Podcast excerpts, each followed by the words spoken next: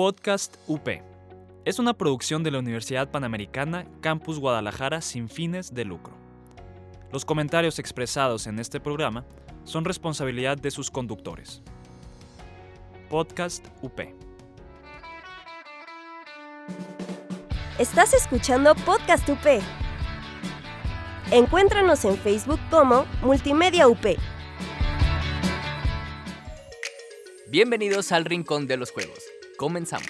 Hola a todos y bienvenidos al Rincón de Juegos. Mi nombre es Iván y hoy les traigo un tema que, pues, como las otras semanas, han sido temas que me apasionan. Y es un tema que básicamente a veces no sabemos cómo empezar o cómo eh, dar consejos muchas veces de cómo eh, abordar este tema y es el de cómo empezar un estudio de videojuegos. Entonces, eh, vamos a hablar un poquito sobre lo que es un estudio de videojuegos y por qué o cómo nosotros podemos empezar esta gran aventura que es el desarrollo de los videojuegos, ¿no?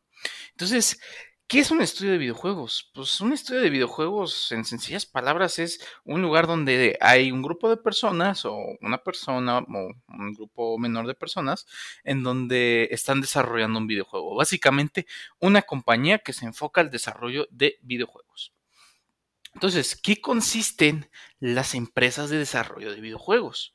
Pues, dependiendo del tamaño, en nuestro caso, siendo indies, eh, se dividen en varias áreas, estas áreas siendo game design, eh, arte, o sea, modelación, eh, sketches, etc. Em, animación, programación y sonido. Esas son como que las áreas que necesita un estudio de videojuegos para existir. Y esos son los componentes de un estudio de videojuegos. Game design, pues ya lo hemos hablado antes, es básicamente el hermano que se encarga de diseñar los videojuegos, ¿no? Eh, arte va a ser el departamento que se encargue de desarrollar cualquier asset gráfica del juego, sea eh, UI, sea modelo, sea eh, sprites. Punto. Animación, pues van a ser los encargados de agarrar los assets que les da arte y en pocas o resumidas cuentas animarlos, ¿no? Entonces, si quieren hacer una animación del personaje, si quieren hacer la animación del fueguito, las partículas, ellos se van a encargar. Y pues están los programadores, que los programadores, soy yo un programador, son las personas que se ocupan de, en pocas palabras, darle eh, lógica al juego para que tú lo puedas jugar y disfrutar de él.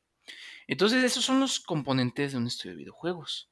Ahora, ya teniendo esas partes, ¿cómo yo puedo iniciar mi estudio de videojuegos? O sea, ¿cómo paso de, por ponerles un ejemplo, de un estudio de videojuegos que no gana dinero a un estudio de videojuegos que ya sacó su primer juego? Y hay tres cosas muy importantes que cada startup de desarrollo de videojuegos debería tener en cuenta o cada vez que empiezas una empresa de desarrollo de videojuegos. Y son muy sencillas. La primera es tu equipo. ¿sí? Ya hablamos de los componentes que van a conformar a tu equipo, pero si tu equipo no es un asset vital, o sea, no, sientes, no te sientes cómodo con tu equipo, eh, no sientes que tu equipo está haciendo algo muy bueno o van a trabajar juntos, pues no va a valer la pena. Entonces, lo primero, lo primero, lo primero que hay que trabajar es que el equipo sea no solo algo viable, pero sea algo que nosotros podamos estar orgullosos de y podamos eh, trabajar en la idea loca que tengamos. Una vez teniendo eso, tenemos que trabajar en la segunda cosa, que es el pitch. Y han escuchado esta palabra en otras industrias, en otros lugares, que es el famoso pitch. ¿Qué es un pitch? Pues básicamente un pitch es, yo, yo te hablo de mi idea en 60 o menos segundos, de mi videojuego y te intento de venderla. Entonces, el pitch es lo que va a ocasionar que tu juego sea vendible no solo a tus inversionistas o a las personas que quieres que tengan dinero para eh, sustentar tu compañía, sino también a tu propio equipo. Porque si no les puedes pitchar a tu propio equipo la idea de videojuego que tienes, pues creo que no va a ser una buena idea de videojuego la que vas a desarrollar. Entonces, por eso es muy importante el pitch. Una vez que hayas hecho el pitch, hayas convencido a tu equipo y ya estén listos para trabajar en su primer juego, sigue la parte más, eh, vamos a poner, complicada del proceso, más trabajosa y más divertida, en mi, en mi opinión, que es el prototipo. ¿Y qué es un prototipo? O MVP, o Minimum Viable Product. Es básicamente eh, un jugable, o sea, un demo del juego, ni siquiera un demo, un alfa, así, algo un poquito más abajo del demo, en donde yo puedo ver o yo le puedo enseñar a las personas cómo se va a jugar mi juego, de qué se va a tratar, eh, cómo puedo interactuar con el juego. Y de esa manera el prototipo es la pieza clave que va a vender tu juego a empresas eh, que se dedican a em, publicar tu juego, los, publishers, los inversionistas también. Entonces, si tú sigues estos tres pasos, tu equipo, ¿no? Ya tienes conformado tu equipo, tienes conformado tu pitch y tienes conformado tu prototipo. Estas tres cosas te van a ayudar a impulsar a que tu empresa pueda desarrollar un producto de alta calidad. Ahora, quiero hablar un poquito de algunos casos de startups de videojuegos que han empezado en donde eh, sufrieron el mismo problema que todos nosotros, que es básicamente cómo consigo el dinero y cómo diantres abro una empresa y de dónde consigo el equipo y dónde consigo tal cosa y dónde consigo a Juanito, de Juanita, etcétera. Y ese, el primer ejemplo que quiero empezar con es John Horses. John Horses es un estudio de videojuegos conformado por estudiantes que salieron de la Universidad de DigiPen, si mal no me equivoco, una universidad donde eh, se trata mucho el tema de desarrollo de videojuegos, y ellos desarrollaron un juego que se llama Octodad. Hace cuenta que John Horses empezó porque literalmente dos compas, un músico y creo que un programador, eh, estuvieron interesados en desarrollar un juego. Pero ellos no querían desarrollar algo eh, más bien no querían desarrollar algo que ya se ha hecho. Ellos estaban específicamente convencidos de que tenían que hacer un... Eh, eh, hace cuenta que en los videojuegos, para ponerles un poquito más en contexto, existe algo que se llama el IGF, que es el Independent Games Award. Y básicamente es un concurso donde tú puedes meter el prototipo de tu juego, la idea de tu juego, y como proyecto estudiantil o como, ya empresa establecida. Y básicamente es una manera de mostrar el juego y que te también te puedan dar fondos y de ahí hablar con mucha gente y tener contactos, ¿no? Entonces, ellos aplicaron lo que en la industria de la, del cine se conoce como Oscar Bait, nomás que hicieron un IGF Bait, que es básicamente qué juegos se han hecho o qué juegos han sido premiados en, esta competencia qué, cualidades tienen esos juegos y qué, nosotros podemos hacer o qué cualidades le tenemos que poner a este juego que estamos desarrollando para básicamente poder ganar el concurso. Y de ahí salió el juego Octodad. ¿Qué es Octodad? Octodad es básicamente un videojuego donde eres un pulpo que es un papá, Octodad, en el cual tú tienes que básicamente pasar desapercibido y no hacer que la gente dude de ti y piensen que seas un humano en vez de un pulpo. Eh, esto es, este juego le fue bien en los IGF y de hecho impulsó a los creadores a crear su campaña de Kickstarter porque ya tenían el prototipo, entonces sacaron la campaña de Kickstarter para poder eh, sacar el juego. De esa manera consiguieron la inversión y pues aparte era un estudio compuesto de estudiantes en donde ellos tuvieron que desarrollar su propio motor de videojuegos, ya que en ese tiempo Unity apenas estaba en pañales y Unreal, sus licencias estaban muy caras. Entonces ellos agarraron tecnología abierta e hicieron su propio motor. Eh, y estuvieron trabajando alrededor de 3 o 4 años en Octodad. Ahora, lo interesante de este estudio es que su equipo obviamente está conformado de artistas programadores y eh, game designers, pero se cuenta que lo interesante es que su equipo toma todas las decisiones juntos. ¿Qué significa esto? Que todos son iguales en la compañía. Entonces, digamos que somos 12 personas, eh, nos gusta o no nos gusta un concepto que se está tratando en el juego que estamos trabajando y pues los 12 tenemos que opinar y básicamente los 12 tenemos que estar de acuerdo a que eso está bien o a que eso está mal. Y pues ahí pueden ver el primer problema, porque como no hay una visión establecida del juego, o sea, no hay una persona que se encarga de ver esa visión, sino todo el equipo lo elige, llevaba a ocasiones donde todo el equipo se peleaba, había un mal ambiente, un ambiente tóxico, y pues eso ocasionaba que el juego no fuera, eh, no estuviera siendo trabajado de la mejor manera o la manera más óptima.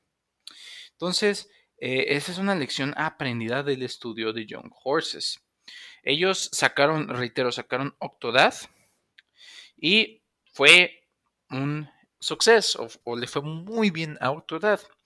De hecho, le fue tan bien a Octodad que pues, literalmente sacaron el juego en todas las plataformas. O sea, eh, el juego originalmente iba a salir para PlayStation 4 y Xbox One. Y no solo salió para PlayStation 4 Xbox One, salió para el Wii U, salió para el PlayStation Vita, salió para, para la tostadora de mi abuela, para la PC, para, para muchas plataformas. Y el juego fue un éxito para este estudio y ahorita eh, acaban de sacar su nuevo título que se llama Boxnax, que están usando la misma filosofía que han trabajado en esta compañía y básicamente van a sacar el juego para PlayStation 5 y me interesa mucho este estudio porque ellos tienen un detrás de cámaras donde hablan sobre eh, su nuevo juego que es el Boxnack ellos dicen que, como les había mencionado, Octodad fue un IGF bait. O sea, lo hicieron para ganar ese concurso. Entonces, tenían este estigma de que sentían que no estaban, que eran impostores, o como lo, lo llaman muchos, el síndrome del impostor, en donde la gente dice que eres algo o tú piensas que eres algo cuando en realidad, pues no sientes que eres ese algo a que me refiero, que puedo decir que yo soy un programador, pero puedo sentir en el fondo que de verdad soy ese programador, o sea, de verdad sé lo que estoy haciendo. Entonces, eh, pues eso ocasionaba que el equipo tuviera una moral muy baja, porque cuando Boxnack sacó su primer trailer, la gente estaba asustada por el juego. ¿Qué me refiero? Sacaron el tráiler y había cositas en el tráiler que ocasionaban que las personas como que le tuvieran miedo a este juego y eso también ocasionó que los creadores pues se sintieran un poquito eh, incómodos con, con la recepción que ellos estaban esperando, ¿no? Eh, una otra cosa que también siento que hay que tomar a consideración de este estudio es que este estudio fue conformado de puros estudiantes no había una persona, no había Y o X persona que trabajó 80 años en la industria y los podía decir qué hacer o qué no hacer o de qué manera lanzar Octodad o cómo arreglar el error. Nada, ellos literalmente ladrillo por ladrillo tuvieron que darse los golpes para ir aprendiendo pues, qué tenían que hacer, porque de verdad hasta ellos mismos estaban confundidos. Entonces, yo les quiero decir que, reitero, no tengan miedo de abrir su, su propia empresa. Eso es lo peor que pueden hacer. El miedo puede ocasionar que ustedes no quieran seguir el sueño que tienen. Entonces, de verdad no pierden nada si ustedes desean abrir una empresa de videojuegos, si ustedes quieren hacer su estudio de videojuegos, no pierden nada en intentarlo, porque esta gente pues también empezó como ustedes. O sea, John Horses ahorita eh, tuvieron un deal con PlayStation 5 en donde su juego va a salir exclusivamente en consolas para el PlayStation 5 y también un, trato de exclusividad con Epic Games Store. Entonces, eh, ahorita les está yendo muy bien. Ya sacaron su primer título que fue Octodad. Están sacando su segundo título que fue Boxnack. La gente percibió ese tráiler muy raro. No les gustó tanto. Pero lo bueno es que pudieron recuperarse y ahorita viendo las ventas y viendo el Twitter de los creadores, se nota más ya una felicidad y un agradecimiento de que sus fans los estén apoyando en el juego. De hecho, crearon una comunidad. Y la otra parte importante que quiero recalcar de este estudio, lo que aprendí de este estudio, es que nosotros necesitamos tener una visión. Eh, tenemos que tener una visión de que primero tenemos que conseguir fans o sea, siempre las personas que nos están apoyando, que les gusta nuestro juego, son las personas que deberían estar felices con nuestro juego.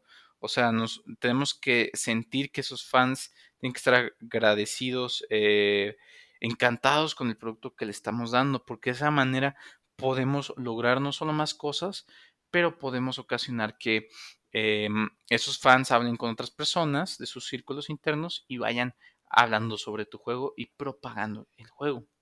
Entonces, en el siguiente bloque vamos a hablar de otro equipo muy, muy famoso que creo que la mayoría lo conoce, que ha jugado o no ha jugado videojuegos, que es el Team Cherry, un equipo conformado de tres personas que desarrolló el videojuego Hollow Knight.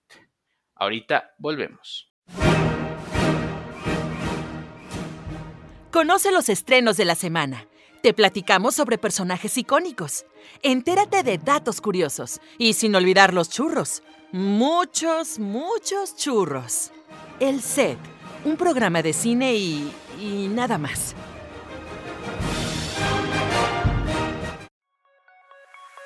¿Crees que el género K-pop es muy difícil de entender? Nosotros te lo contamos todo. Escúchanos en Corean Subtítulos. Y ahora volvemos con el tema de la semana. Entonces, ahora vamos a hablar sobre eh, un estudio de videojuegos que yo creo que la mayoría conoce, la mayoría ubica, que son Team Cherry. Como les mencioné, este estudio está conformado de solo de tres personas.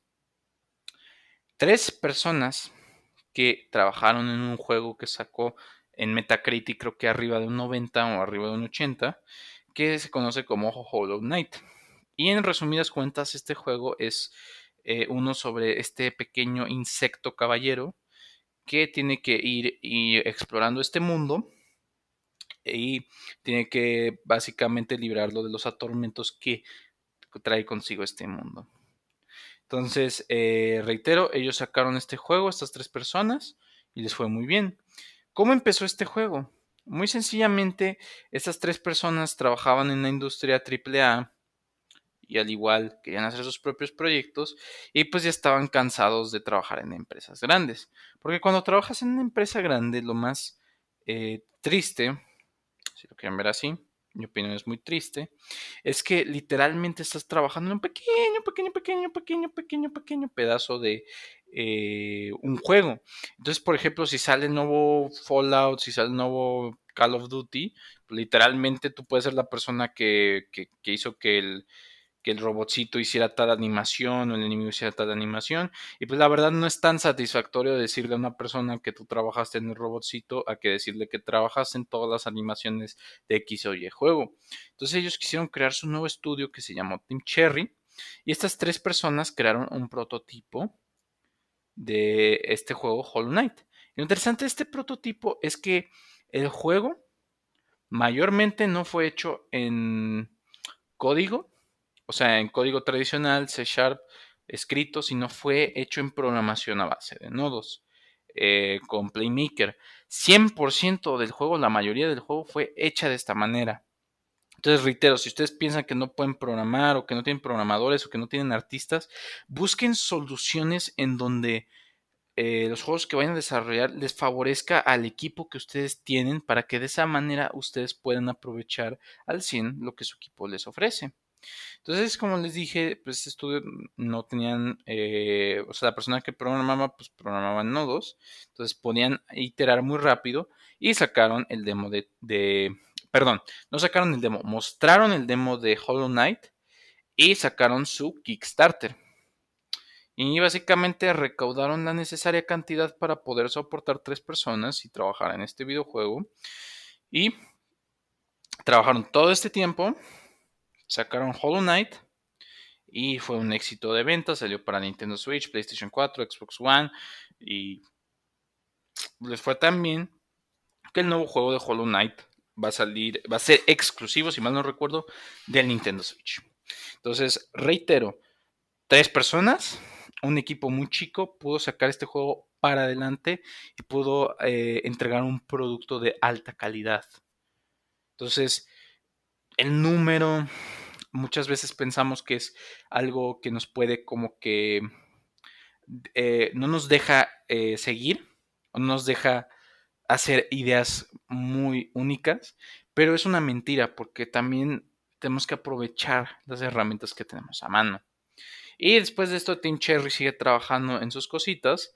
Y lo que aprendió, lo que más me dejó marcado este estudio es que si tienes un sueño, y persistes y persistes y persistes y persistes y persistes, puedes hacer lo que tú quieras. Eso es lo que me dejaron marcado. Y pues aparte es un estudio que también empezó de la nada. Su primer título fue ese juego y ese juego fue un éxito. Después de eso, quiero hablar de otro estudio que se llama Compulsion Games, que es un estudio eh, medio interesante, en donde es muy chistoso cómo empezó, porque este estudio empezó en la casa de los papás de alguien. ¿Por qué lo digo esto? Porque ellos sacaron un documental, ellos trabajaron en juegos como Contrast y We Happy Few, los pueden encontrar. Y básicamente ellos eh, hicieron un documental que se llama The Cost of Joy. Y en este documental, eh, una de las artistas, una de las personas que trabajan en la empresa, estuvo mencionando cómo se le hizo raro que literal encontró un trabajo para trabajar en videojuegos en Craigslist y estaba en la casa de los papás de alguien y pues se le hizo raro que una empresa de videojuegos donde una persona, esta persona que fundó Compulsion Games era un artista AAA, él decidió abrir su propia compañía y entonces pues, se le hizo raro que esa persona no tuviera los suficientes recursos o simplemente estuviera trabajando en los suburbios de una casa y pues pensó que algo iba a salir mal. y resulta que pues no. De hecho, ella estaba muy feliz porque era un estudio de personas creativas y estas personas creativas le dieron el chance de poder em, hacer lo que ella quisiera. Entonces, este estudio trabajó en su primer juego que se llama Contrast. Contrast es un juego de esta chica que, si mal no recuerdo, no lo jugué tanto, pero ella puede ir entre, entre un mundo tridimensional y un mundo 2D de sombras. Eh, este juego no le fue tan bien, tristemente, y al parecer el creador sentía que pues, el estudio tenía que o sobrevivir, o sea, crear un juego que los iba a sacar de, de lo que debían o tenían que destruir la empresa. Pues decidieron hacer lo segundo. Ahí es donde entra eh, la creatividad que les había mencionado de ellos y crean este juego que se llama We Happy Few. We Happy Few es un juego de mundo abierto donde agarran mis películas favoritas como Clockwork Orange, eh, novelas como, como El Mundo Feliz de Adolf Huxley, 1984, eh, varias novelas, y crean este nuevo concepto para un juego en donde tú eres esta persona que está en eh, Gran Bretaña y la idea es que todas las personas han tenido un pasado tan malo tan deprimente que básicamente todo el pueblo ha querido olvidar. Entonces consumen esta píldora que se llama Joy. Y esta píldora hace que ellos olviden las cosas y pues simplemente sigan con su día a día. Eh, eh, entonces ellos picharon esta idea súper loca pero el problema es que sabían que a los publishers no les iba a interesar. Más que no interesarles, aún no iban a agarrar el concepto y les iban a decir de que, ah, ah, ah, aún no. Entonces, ¿qué es lo que hicieron ellos? Ellos también fueron por la ruta del Kickstarter porque necesitaban la validación de la gente. Necesitaban que de una cierta manera pudieran aceptar o pudieran ver que el concepto del juego de que, ellos estuvieron pensando pues fuera aceptado por alguien más o los fans que iban a tener en el futuro. Entonces armaron toda esta campaña hermosa de, de We Happy Few y hubo un pequeño problema. No, un pequeño, un pequeño, vamos a decir un pequeño problema. Nadie aún había agarrado el juego. De hecho, cuando sacaron el Kickstarter, casi nadie había hablado del juego y la cantidad de dinero que estaban pidiendo era inmensa para eh, cumplirlo en menos de un mes. Entonces se apanicaron porque las publicaciones no los estaban pelando, por así decirlo, no los estaban agarrando. Entonces el creador se puso las pilas, fue a eventos como la E3, PAX, etcétera, a hablar del Kickstarter y seguirle dando, diciendo que, oye, tenemos este Kickstarter, eh, tenemos esta idea súper loca, bien chida, y empezó a hablar con la prensa de videojuegos y lentamente les estuvieron agarrando el rollo. Y gracias, gracias, gracias, gracias a la suerte que tuvieron, ellos pudieron agarrar este juego y fondearlo en Kickstarter.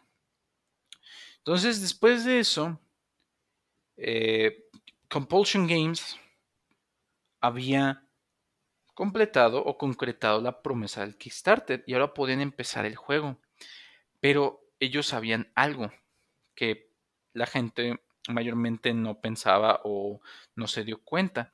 Y es que el dinero no era suficiente para sostener el desarrollo completo del juego.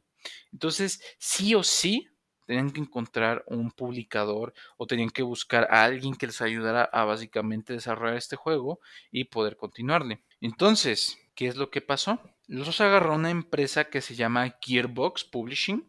Y Gearbox, para los que no sepan, son los que publicaron eh, Borderlands, o son los que trabajaron en Borderlands. Y hubo un pequeño, pequeño problema.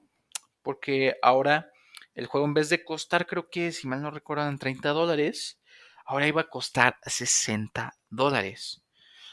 Y lo que sucedió es que el juego creció a lo que ellos originalmente tenían y entonces tuvieron que decirle a los backers que oigan amigos eh, el juego se va a tardar un poquito más vamos a trabajar con Gearbox y vamos a mejorar la experiencia del juego y va a ser un juego de 60 dólares y pues como se pueden imaginar, los fans estaban muy enojados porque pues de un día para el otro, por así decirlo, eh, supieron de estas noticias y pues estaban sorprendidos que una empresa grande ahora iba a agarrar el juego. O sea, se sentían engañados en el sentido de que ellos pensaban que, que el chiste del Kickstarter, y eso es lo que piensa mucha gente del Kickstarter, o sea, las personas que donan los Kickstarters, y es por eso que donan, es que nosotros, los desarrolladores, nos estamos intentando de largar de los publicadores grandes de videojuegos. Y si un publicador grande de, de videojuegos agarró su proyecto, pues era preocupante y alarmante para los fans. Y eso les fue dando a la prensa.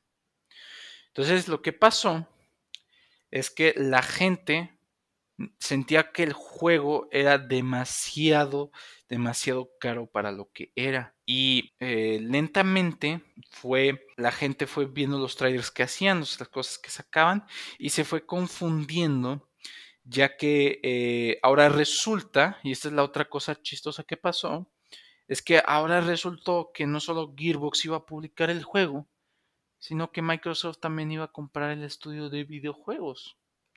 Y esto preocupó a los fans porque, pues, además de que mucha gente quería el juego para PlayStation 4 y Xbox One, de hecho, originalmente el juego solo iba a salir para PlayStation 4 y PC. Eh, ahora resultaba que pues, Microsoft los compró y la gente se estaba preocupando de que, oigan, carnalitos, ¿qué va a pasar si, vamos si van a sacar el juego para X o Y plataforma? Entonces, eso ocasionó que la empresa les dejaron mal sabor de boca a la gente. Entonces, eh, lentamente, ahorita el estudio se está recuperando. No perdieron gran cantidad de dinero. De hecho, creo que en las ventas de, de We Happy Few, que es este juego que sacaron, eh, les fue muy bien. O sea, no les fue como que el éxito eh, grande del año, pero les fue decente para poder seguir trabajando en contenido. Y esa es otra cosa que los fans se ven enojado, es que eh, ellos ahora están trabajando en DLC o contenido descargable. Y lo que sucedió es que estaban muy enojados los fans porque pues se supone que no iba a haber contenido descargable y ahora resulta que no solo el juego cuesta 60 dólares, sino que ahora el juego tiene un pase de temporada y ese pase de temporada tiene cuatro DLCs y esos cuatro DLCs cuestan más caros separados y ay no, no, el despapalle que se hizo. Entonces eso ocasionó que la gente no les tuviera confianza. Eh, una parte muy importante de Compulsion Games que también aprendí es que la comunicación es clave. A veces, muchas, muchas, veces sucede que se nos olvida, más que comunicarnos, se nos olvida encontrar la manera más viable, más rápida y más eficiente de comunicarnos con nuestros fans. y eso ocasiona que como que haya disonancias entre el público. Y eso exactamente le sucedió a Be Happy Few y a Compulsion Games, porque la gente estaba confundida y no sabía ni siquiera qué era el juego. Porque el juego original que se, había pichado era un juego eh, survival y tenía aspectos más, eh, como que más agresivos para, para, para, personas que no eran casuales, o sea, para hardcore gamers. Y eso ocasionó que ya la gente estuviera confundida también del producto que estaba saliendo y no pudiera tomar una decisión. Entonces, eh, eso ocasionó que las ventas de We Happy Few sufrieran. Entonces, en conclusión, conclusión de Compulsion Games, es que tengamos una buena comunicación, un buen plan de cómo vamos a hacer que el juego salga para adelante si es que conseguimos funding de Kickstarter o de, de sea quien sea. Y que pues sencillamente el marketing gratuito es rey y viral, perdón, es rey y es necesario para poder sobrevivir, porque muchas veces no es necesario gastar mucho dinero para sacar un marketing increíble, en el sentido de que tu marketing puede nomás ser una, un, un meme en Instagram o Facebook y ya todos conocen tu juego. Entonces con esto concluimos el rincón de los juegos. Muchas gracias por escucharnos. Eh, como siempre nos pueden escuchar en Podcast UP en iTunes y Spotify. Nos pueden escuchar como podcast UP ahí. Eh, nos pueden seguir en nuestro Facebook e Instagram como El Rincón de los Juegos. Muchas, muchas gracias a nuestra editora Jazz. Mi nombre es Iván y ustedes sigan creando. Gracias. Muchas gracias por escucharnos. Esto fue El Rincón de los Juegos. Estás escuchando Podcast UP. Encuéntranos en Facebook como Multimedia UP. Podcast UP. Es una producción de la Universidad Panamericana Campus Guadalajara sin fines de lucro. Los comentarios expresados en este programa son responsabilidad de sus conductores. Podcast UP.